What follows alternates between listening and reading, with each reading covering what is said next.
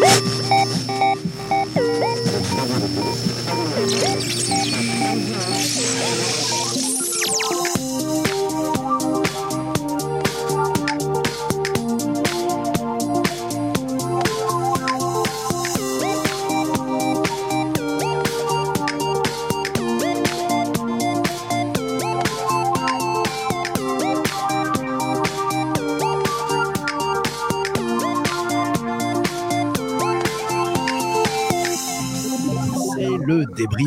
La nouvelle formule.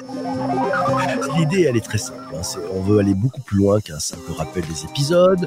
On veut se servir des épisodes comme une base de lancement pour élever la réflexion, pour permettre à chacun de repartir enrichi d'une nouvelle matière à penser, de nouvelles idées à mettre en œuvre dans sa vie pro et sa vie perso. Ben, c'est comme ça que ça marche. Ça fonctionne comment? On change le format.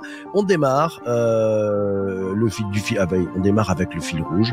Le fil rouge, c'est les fidèles qui sont là le matin. Ils doivent préparer le fil rouge avant le débrief. Et oui, et puis parce qu'on démarre avec le fil rouge. Et une fois qu'on a les fils rouges, on enchaîne sur des rebonds en direct, et des réflexions de la matière pour aller plus loin. Tout ça en live, c'est comme ça qu'on en rencontre. mes amis, aujourd'hui, je ne suis pas arrivé tout seul. Je suis avec euh, l'ami Benoît Raphaël. Il est entrepreneur, journaliste et membre historique de la Rédac. Bonjour Benoît. Bonjour PPC. Ça fait plaisir de t'accueillir, toi qui reviens de Bali, qui nous fait le plaisir d'avoir remis les pieds sur le territoire français.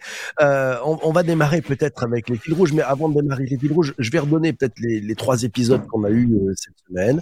On a enregistré lundi un épisode de MGMT Management C'était avec l'ami Guillaume Dumortier, fondateur et entrepreneur de The Gross Concierge, c'est une agence de marketing digital qui est située dans la Silicon Valley. On a parlé du recrutement dans les entreprises de la Silicon Valley et de ses différences par rapport à par rapport à ce que l'on peut vivre en France. Mardi, euh, épisode euh, passionnant pour le digital pour tous avec Vincent Placé. On a parlé de relations clients, des tendances 2023 de la relation client. Euh, Vincent est le CEO de, de Télétech. Il est en plus membre fondateur de l'organisation européenne de l'expérience client. Et puis mercredi, euh, ouais, podcast Le Web 3 Café. Plus de femmes dans le Web 3. Qu'est-ce que ça change euh, L'invité Anna Elguez, elle est cofondatrice et vice-présidente de Women in Web 3. C'est un collectif qui aide les femmes à prendre leur place dans le Web 3. Les trois épisodes étant partis, on va démarrer avec un fil rouge. Et sans plus attendre, Benoît, j'ai demandé, est-ce que tu as trouvé un fil rouge qui relie ces trois épisodes? Écoute, c'était très compliqué, le fil rouge, puisque effectivement, les sujets sont quand même assez variés je vais tenter un fil rouge un peu osé, quoi. Parce que c'est un peu le sujet du moment. Moi, je dirais quelque part, le, fil rouge, c'est, euh, puisqu'on parle beaucoup de, d'emploi, de, de, comment est-ce qu'on crée des relations avec le client, euh, de la place des femmes aussi dans la tech, notamment.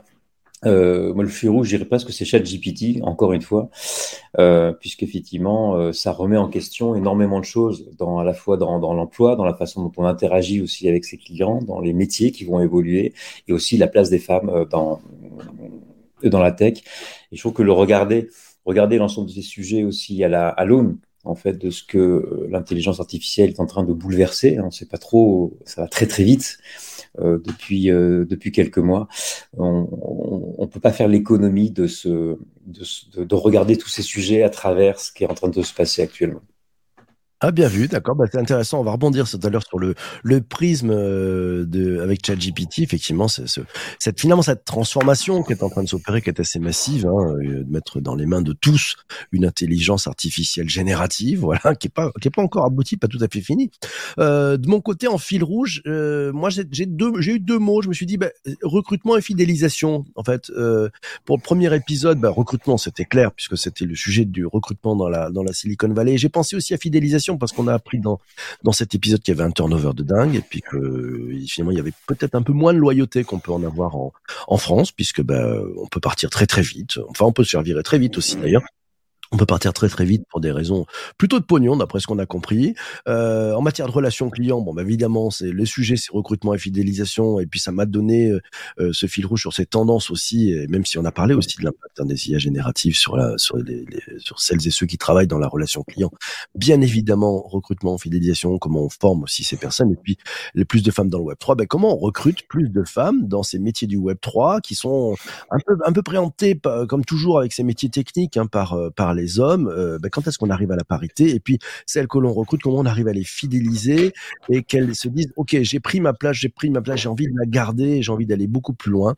Voilà les sujets. Alors je vais prendre quelques quelques fils rouges et puis après on va continuer la conversation, Benoît, pour aller euh, un peu plus loin avec toutes celles et tous ceux qui sont qui nous font le plaisir d'être euh, avec nous ce matin sur euh, sur LinkedIn et sur Twitch aussi. D'ailleurs, commentaire et, c'est peut-être le, premier fil rouge, c'est Anne qui nous a dit bah elle elle voit un fil rouge entre ces trois épisodes qui serait plutôt l'humain en fait. Et oui, finalement, oui, c'est bien vu ça, l'humain, l'humain pour le recrutement, l'humain pour la, la, la relation client, puis l'humain pour le Web 3. Alice, de son côté, euh, vu comme fil rouge, recruter différemment euh, dans la Silicon Valley, euh, des clients et, des femmes. Ah oui, le recruter différemment. autre fil rouge, c'est celui d'Hubert qui nous dit human to human, recruter femmes et clients. comment tu, réagis à, à ces trois fils rouges? Ça t'inspire quoi, toi, Benoît? Non, je pense que c'est bien vu. Euh, la question de l'humain, on se la pose. Alors, je parlais encore de ChatGPT tout à l'heure, désolé de répéter le mot, mais c'est vrai que la question se pose encore plus sur quelle est la place euh, de l'humain, quelle est la. Et je crois que dans, un monde où, ces outils euh, d'intelligence artificielle nous, vont nous faire automatiser un certain nombre de, de choses, ça nous réinterroge sur l'importance du lien que l'on va créer avec les autres. Ça vaut pour les médias qui sont encore plus bouleversé là en ce moment par ce qui est en train de, se passer, puis aussi quelque part dans la, cette nouvelle tendance qu'ont notamment les plus jeunes générations à rester moins fidèles euh, aux entreprises, à vouloir bouger, parfois être nomades, euh, à se retrouver, à, parfois aussi à se lancer en freelance aussi également, donc du mal en fait à, fidéliser euh, les gens, ça, on parle beaucoup souvent, on a beaucoup parlé de technique quand on parlait de, relations clients, quand on parlait presque parfois de management, on met en place des, des, euh, des funnels de recrutement, quelque part des tunnels de recrutement. Euh, je pense qu'il faut replacer euh, l'humain, c'est-à-dire la relation, la relation humaine dans ces process. Ouais, c'est vrai. Et d'ailleurs, j'en profite parce que je vois en direct euh, Vanessa qui dit bon, le débrief c'est désormais le jeudi. Oui, c'est désormais le jeudi. Et eh oui, oui, c'est pour ça. Voilà, c'est du direct, c'est du vrai. Tiens, euh, petit commentaire et, fil rouge de, Charles qui dit avant d'être sur la route, son fil rouge de la semaine, l'humain augmenté, que ce soit grâce à la technologie, à, sa valeur, propre complémentarité femme-homme. Et oui, c'est ça, c'est à, tout, à tout de suite. oui, à tout de suite. Euh, moi, je trouve ça assez juste. Tu le disais un peu en, intro, et j'aimais bien ton, ton angle sur ton fil rouge, euh, finalement, ChatGPT. Alors bon, c'est vrai qu'on peut le mettre un peu à toutes les sauces, mais moi, moi, ça m'inspire aussi quand même un, un grand changement, si tu veux, c'est sur l'impact de l'automatisation sur les emplois dans, dans différents secteurs d'industrie, hein, on, passe la relation client, les services clientèle et autres. Tu, tu vois ça comment, toi? Je sais que tu as pris pas mal de recul sur le sujet. Oui, alors c'est vrai qu'en ce moment, il y, a, il, y a, il y a, un peu un affolement de la part de, de, de l'ensemble du secteur. Je ne sais pas si tu as entendu parler aussi de cette tribune hein, qui, a été, qui a été lancée par Elon Musk, euh, qui, qui, est peut-être un peu hypocrite aussi dans, dans cette affaire-là, qui dit qu'il faudrait arrêter, là, il faudrait qu'on fasse une pause de six mois pour parce qu'on ne sait pas où ça va et on est en train quand même de, de, d'anticiper comme de, des profonds changements dans, l'emploi, notamment euh, dans les emplois. On ne sait pas trop où ça va et on ne peut pas laisser ça à des entreprises de tech privées qui n'ont pas été élues. Euh, on ne peut pas laisser faire autant de changements dans la société aussi rapidement sans, trop savoir où on va. Alors peut-être que ça ne va pas euh, être aussi bouleversant que ça, mais enfin, pour l'instant, quand on, discute un peu autour de nous, la prise en main de ces outils-là, elle est, elle est assez importante. Et un, un, des changements, je trouve, dans le dans dans, le rapport, en fait, par exemple, à la,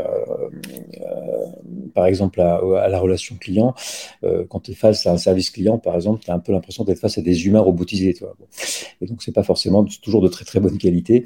Euh, donc, si c'est remplacé par des robots qui peut-être même peuvent mieux se comporter euh, face à des, euh, clients, bah, ça laisse de la place euh, à, à, une relation client peut-être améliorée avec la place des humains qui, qui, euh, qui peut être renforcée justement si on arrive à automatiser l'ensemble du process avant. Et peut-être c'est pas forcément le robot qui répond euh, à l'utilisateur, peut-être qu'il peut rassembler, parce que c'est ce que c'est très bien faire l'intelligence artificielle générative, rassembler l'ensemble des besoins, des problèmes, de la peut-être du ton aussi, de l'émotion qu'il y a derrière, euh, et ensuite délivrer un brief euh, à l'humain qui lui va ensuite prendre en charge la relation parce que la relation client doit rester euh, doit rester humaine.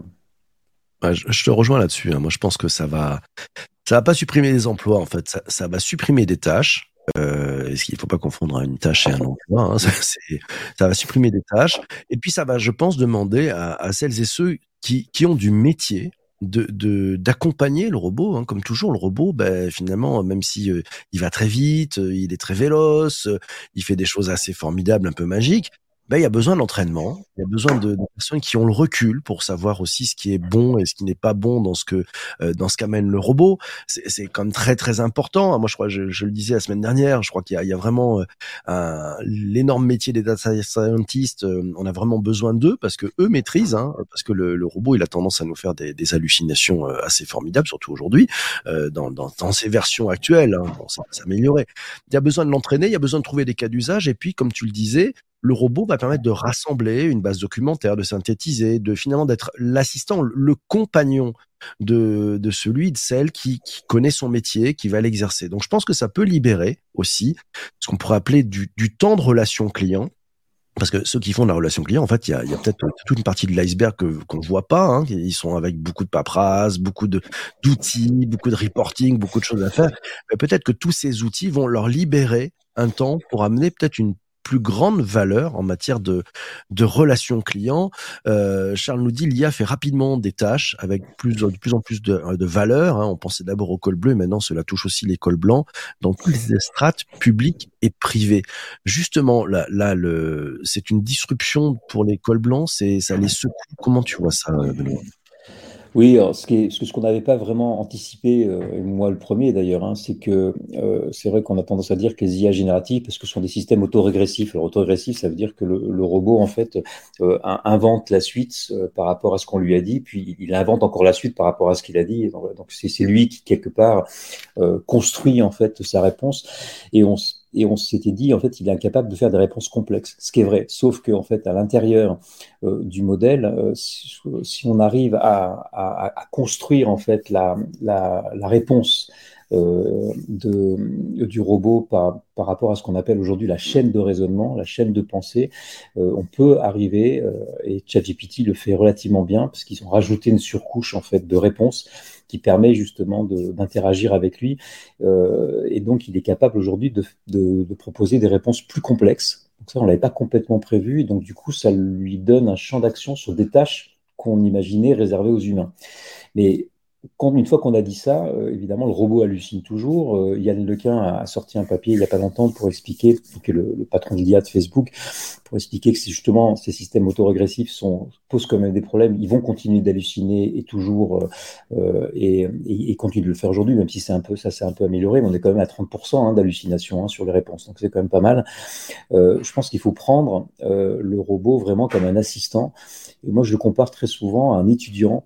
Donc l'étudiant, il a la tête bien faite. Hein, il, est, capable d'aller trouver les bonnes informations, de faire des réponses, mais par contre, il ne connaît pas la vie il connaît pas la vie, il connaît pas le métier, donc il faut lui apprendre à raisonner, il faut lui apprendre à réfléchir sur les problèmes, euh, et il faut euh, et donc il faut quelque part le former. Euh, donc euh, les experts euh, sont essentiels là-dedans pour arriver à les former, pour ensuite en faire des vrais outils, des vrais instruments qui soient à leur mesure, à leur hauteur.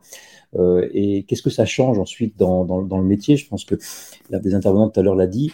Euh, ça, va laisser plus de place, euh, plus de plus d'espace en fait à, l'expert, à l'humain pour pouvoir bah, répondre par exemple à un client, pour avoir suffisamment d'éléments et, pas être stressé par toutes ces tâches qui, créent chez nous beaucoup de stress, beaucoup d'infobésité.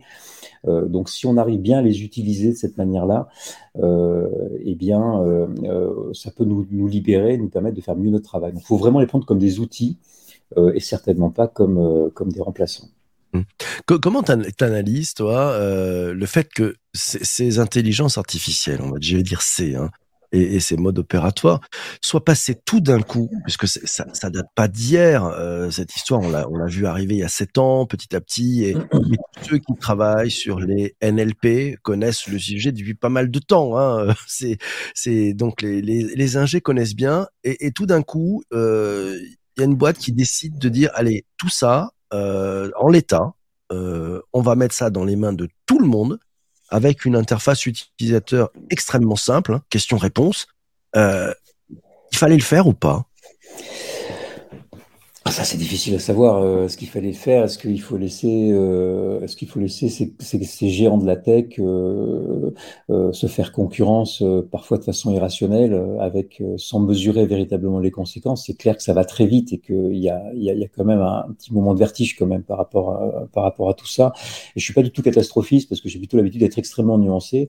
Euh, mais, mais je pense qu'on manque un peu de recul encore par rapport à ça. Est-ce qu'il fallait le faire? Je pense que c'est leur, leur, métier. On va pas interdire aux gens de faire métier. Euh, il y a quand même, moi je l'utilise beaucoup, ça me rend énormément de service. Ça, j'ai pas l'impression d'avoir été euh, rapetissé. Au contraire, j'ai l'impression d'avoir été augmenté parce qu'il m'aide à faire un certain nombre de tâches et surtout il m'aide parfois à réfléchir. C'est un très bon partenaire pour faire du ping-pong, du brainstorming. Euh, par exemple, là, j'ai fait un travail de consulting pour un client et au départ, dans le consulting, je, je récupère beaucoup de données. Donc, je fais des interviews, je récupère des, chiffres, etc. Tout ça. Puis ensuite, après, je mets ça dans mon cerveau et je ressors quelque chose, en gros, pour, pour démarrer un cadrage stratégique, par exemple. Et ben, en fait, j'ai tous les éléments que j'ai récupérés, j'ai alimenté petit à petit en construisant, évidemment, je, je, construis ma relation euh, avec le robot, euh, et je lui ai demandé de me trouver des angles morts, des pistes, euh, de, de me définir un peu plus la cible par rapport aux chiffres que je lui avais donnés. Ce n'était pas forcément les réponses que moi j'aurais données. Du coup, ça m'a aidé à réfléchir. Il n'aurait pas pu faire le travail tout seul de toute façon, mais c'est un excellent en fait partenaire euh, pour pour apprendre à réfléchir. Donc, je pense que quand on l'utilise bien, quand on le maîtrise, en fait, il, il nous rend beaucoup plus intelligents. Ça, c'est la, c'est la première chose que j'ai remarqué.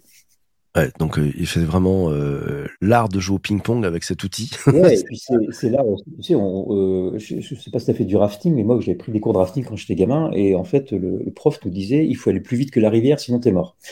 Donc en fait, quelque part, le seul moyen évidemment, il y, a, des inquiétudes, évidemment, il y a des interrogations sur, euh, le, monde du travail, sur, euh, sur l'éducation, sur énormément de choses.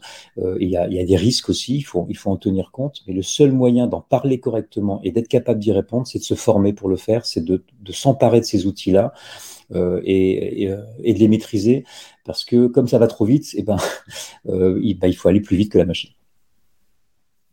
Tu, as lancé, euh, et j'ai trouvé ça formidable, euh, une, formation sur justement ces, outils. Euh, toi qui avec Flint est dans, ces sujets d'intelligence artificielle, et tu as vu arriver cette nouvelle façon de faire, tu as, vite pivoté, ça, ça, change les choses pour Flint. Qu'est-ce qui t'a donné envie de créer cette formation? Euh, D'abord, c'est que nous, on s'y intéresse depuis un moment, mais c'est vrai que moi, je suis avec un associé qui est un ingénieur en IA, etc. Il a toujours été extrêmement prudent vis-à-vis -vis de GPT, notamment GPT, GPT-3, GPT-3, qu'il trouvait pas assez efficace. Et, là, il a, il, a, il a un peu basculé dans, dans son avis parce que c'est vrai que quand on apprend à bien l'utiliser, notamment quand, on l'intègre dans des programmes, par exemple, ça devient extrêmement intéressant. Nous, on avait un souci avec notre, on avait un, on avait un problème avec notre modèle technologique puisqu'on avait quelques, euh, on avait repéré un certain nombre de failles, donc il fallait qu'on qu réinvente de toute façon notre modèle. Et l'usage de l'intelligence artificielle nous a permis de réinventer ce modèle-là euh, dix fois plus vite. Quand je dis dix fois plus vite, c'est que ça nous a permis de, reconstruire, de reconsidérer en quelques jours euh, ce, que on ce qui nous avait pris dix ans à faire. Euh, donc ça, c'est la première chose. Et puis, ça nous permet aussi d'imaginer euh, des, nouveaux outils à mettre en place euh, à l'intérieur, et des nouveaux outils qui servent toujours nous notre mission, qui est de dire on utilise la veille d'information pour nous rendre plus intelligents. Donc comment est-ce qu'on peut utiliser cette IA générative pour nous rendre plus intelligents et nous faire gagner du temps? Ben, Par exemple, sur une veille d'information, le robot est, est, est capable d'écrire une revue de presse, argumenter, peut-être de pointer un certain nombre de sujets, de comprendre des questions qu'on se pose et d'y répondre de façon plus précise, et éventuellement de nous euh, de faire des liens et de nous poser des questions qui vont nous faire réfléchir. Donc c'est vraiment un peu dans cette, dans cette idée-là euh, d'en faire un outil qui nous rende plus intelligents en utilisant l'information, parce qu'on n'a jamais autant eu besoin d'aller trouver la bonne information aujourd'hui, surtout en ce moment. Euh, et surtout, euh, comme ça va très vite, on a un vrai risque d'avoir la tête qui explose, quoi, et de se sentir complètement dépassé.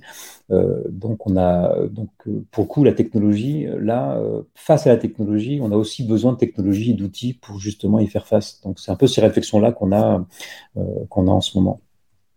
Tiens, Jean-Emmanuel lui se pose la question, euh, finalement, comment l'humain va rester dans la course? C'est vrai que c'est une question qu'on pourrait se poser. Alors, il y a, ceux qui, euh, comme toujours, euh, vont se coucher en travers de la route pour dire non, mais ça, ça, ça va, ça va, ça va se dégonfler cet effet de buzz.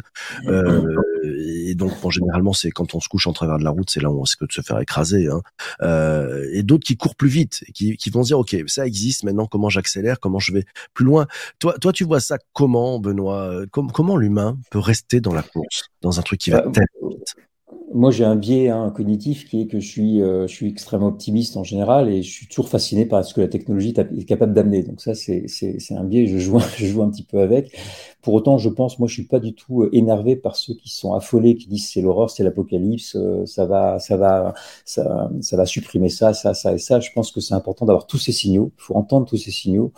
Euh, et, euh, et, mais moi, je, suis plutôt un adepte du stoïcisme. Hein, les stoïques, euh, qu'est-ce qu'ils disent? Ils disent, on, c'est pas la peine de s'énerver sur ce qu'on ne peut pas contrôler. La seule chose qu'on peut contrôler, c'est pas ce qui nous arrive dans le monde, c'est la façon dont on y réagit. Donc moi, je reste sur cette sur cette formule stoïcienne, et je pense que face à un monde qui est complexe, qui est imprévisible, il n'y a pas que l'intelligence artificielle. Hein, il y a la guerre en Ukraine, il y a l'inflation, il y a le monde économique, le Web 3 qui bouscule aussi tout ça. Il y a le, il y a des règlements aussi. On ne sait pas ce qui va. Et il y a eu le Covid. On ne sait pas ce qui va se passer dans un an. Donc ça nous pousse déjà d'abord à, vivre mieux et à se poser la question de comment est-ce qu'on vit mieux euh, dans ce monde-là, comment est-ce qu'on on, vit mieux nos relations humaines aussi. Je pense que c'est plus important. Vivre aussi un petit peu l'instant présent. Et puis euh, comment on réagit face à ces technologies. Je pense qu'il faut les maîtriser. Euh, et je pense que la maîtrise, c'est mieux que le contrôle. et maîtriser, ça veut dire continuer à se poser ces questions-là, mais utiliser ces outils parce qu'ils ont quand même une vraie utilité. Si on, euh, si, euh, ce qui est clair, c'est que toute personne qui, euh, et il y a beaucoup d'études qui sont faites aujourd'hui sur, sur est-ce qu'on va être remplacé ou pas, quels sont les métiers qui vont être remplacés. Donc, y a, c'est encore un peu flou aujourd'hui, mais je pense que la question qu'il faut se poser, c'est est-ce que dans mon travail, la majorité de mon travail, je fais des tâches répétitives? Première question. Deuxième question, est-ce que dans mon travail, je, euh, je, mon avis est important euh, par rapport à ma direction. Est-ce que je, est-ce que je propose des idées ou pas? Dans mon travail, est-ce que je dois faire des tâches complexes? Et dans mon travail, est-ce que j'ai un rôle transversal?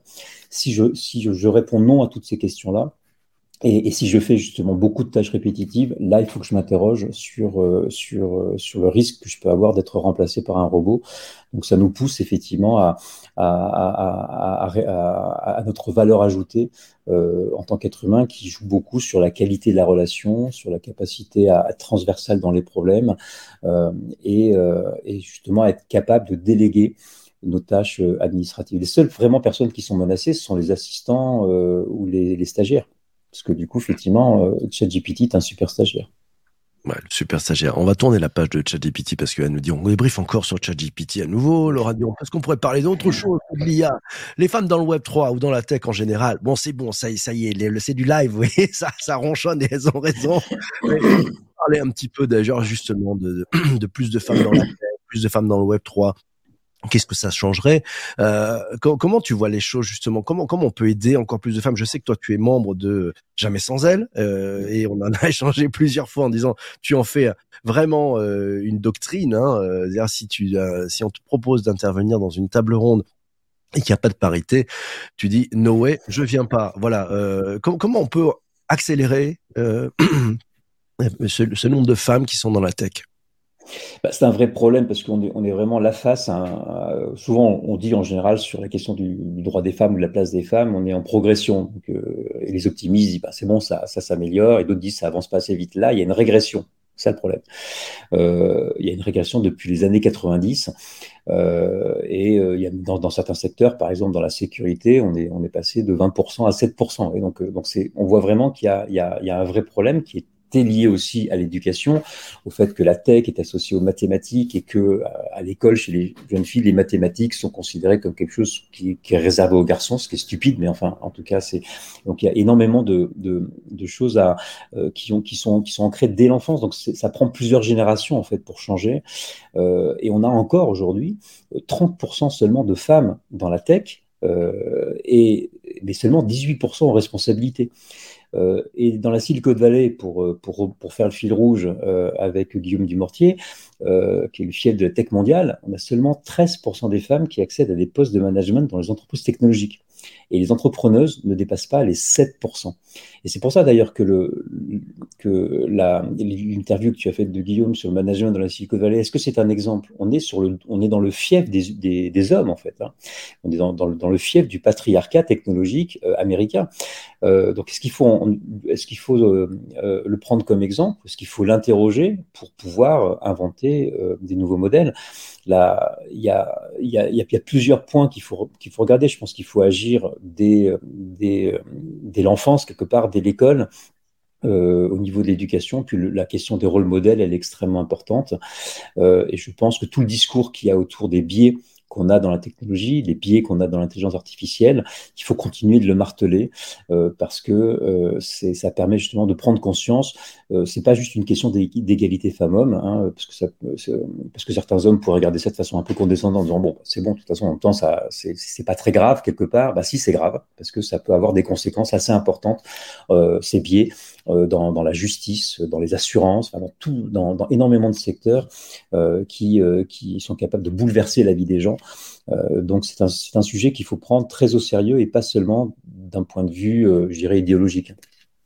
Ouais. Compliqué, hein, parce que regarde, même nous, là, quand on a fait ce débrief, finalement, euh, parce que c'est un peu l'actualité, tout de suite, on a un peu embrayé sur ChatGPT parce que on, on, est en, conversation avec cet outil euh, quotidiennement. Euh, on, on, a donc pris ce biais, voilà, tout, tout de suite, on a, on a, été biaisé, euh, et c'était sympa que, que, certains et certaines nous le, le signalent.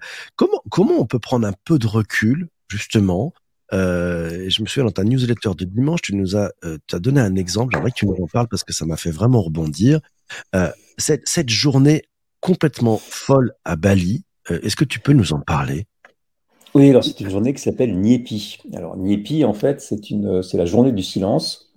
donc dans l'île, dans la petite île de Bali, donc c'est, c'est une, c'est un moment religieux, hein, mais c'est la nouvelle année. La nouvelle année, c'est donc, euh, c'est autour de la nouvelle lune, c'est le début du calendrier euh, euh, hindou chez, les balinés. Et donc, bah, pendant cette journée-là, plutôt que d'aller faire la fête et, de faire des résolutions, bah, en fait, on se tait.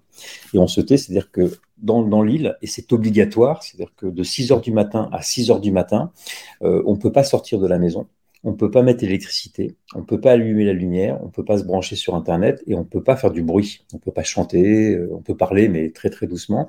Et si on sort de chez soi, euh, eh bien la police vient nous raccompagner. Une police spéciale de, de la police du silence, on pourrait dire quelque part, euh, qui qui vient qui, qui, vient vous chercher, qui va vous ramener, qui vient vous ramener à la maison. si vous allumez les lumières, ils viennent aussi taper à votre porte pour vous empêcher de le faire. Alors ça paraît un peu bizarre. Mais en fait, c'est un moment, c'est un petit peu quelque part un confinement, mais encore plus fort, puisque c'est vraiment, c'est vraiment une expérience du silence. Et on sait que le silence, c'est un neuropsychologue qui s'appelle Michel Levanqui Kien, qui, qui l'a expérimenté lui, puisqu'il a eu même des problèmes physiques liés au fait au bruit cognitif qu'il avait, euh, euh, de l'information, des pensées qu'il avait, des relations qu'il avait avec les autres, etc. Il a fait cette expérience du silence et elle nous permet de, c'est plus qu'une déconnexion quelque part, c'est retirer un peu le bruit. Je pense que dans, dans cette époque, et notamment ChatGPT nous affole, hein, et puis il y a tellement d'informations, tellement de choses qui se passent que je pense qu'on peut vite avoir un, burn-out cognitif quelque part. Euh, eh bien, ça nous oblige à c'est un moment où on va se, on va, on va faire un peu le bilan de l'an passé, on se, on se, on se, repose un peu et on, on prend le temps peut-être de, de, le temps de la rêverie. Euh, on va parler aux arbres, on va se promener, on va, on prend du temps avec soi-même. Et je pense qu'on a encore plus besoin de se, de, de s'installer dans nos sociétés euh, ce, ces, moments de silence. Mmh. C'est un beau moment d'inspiration, ça, de tout débrancher. Une journée, ouais, une journée pour soi. C'est Shabbat une fois par an, nous dit euh, Hubert, qui a aussi remarqué que toi et moi, on s'était bien fait biaiser euh, tout à l'heure. Voilà. Merci Hubert, c'est bien vu. Euh, cet épisode est presque fini. Je vous donne euh, les un peu à l'avance hein, les, rendez-vous que nous avons la semaine prochaine. Lundi 3 avril, on se retrouvera avec Carlos Diaz. On va parler des nouvelles tendances et des nouveaux usages des NFT. Pour les, le podcast Le Web 3 Café, Mardi matin, mardi matin, euh, on parlera euh, pour le management nouvelle génération. Quelle place a l'autorité dans le management? Euh, Ça sera avec Lucie Léger, la coach professionnelle d'équipe, qui sera à nouveau à ce micro. mercredi, on aura le plaisir d'accueillir Stéphane Truffem. Ça sera pour le podcast Le Digital pour tous déconstruire son mix marketing digital. Tiens, comment ça marche et qu'est-ce que ça permet de faire? Et puis jeudi, débrief de la rédac nouvelle de ouais nouvelle formule avec Christian Bellala, un membre historique de la rédac. Ça sera pour jeudi 7h20. On a rendez-vous tous les matins à 7h20 sur euh, twitch.tv/slash bonjour PPC et aussi sur LinkedIn. Donc si tu as toi qui écoutes cet épisode du podcast, si tu as envie de te joindre à nous pour participer et oui et faire entendre ta voix, c'est avec grand plaisir qu'on t'accueillera, bien évidemment.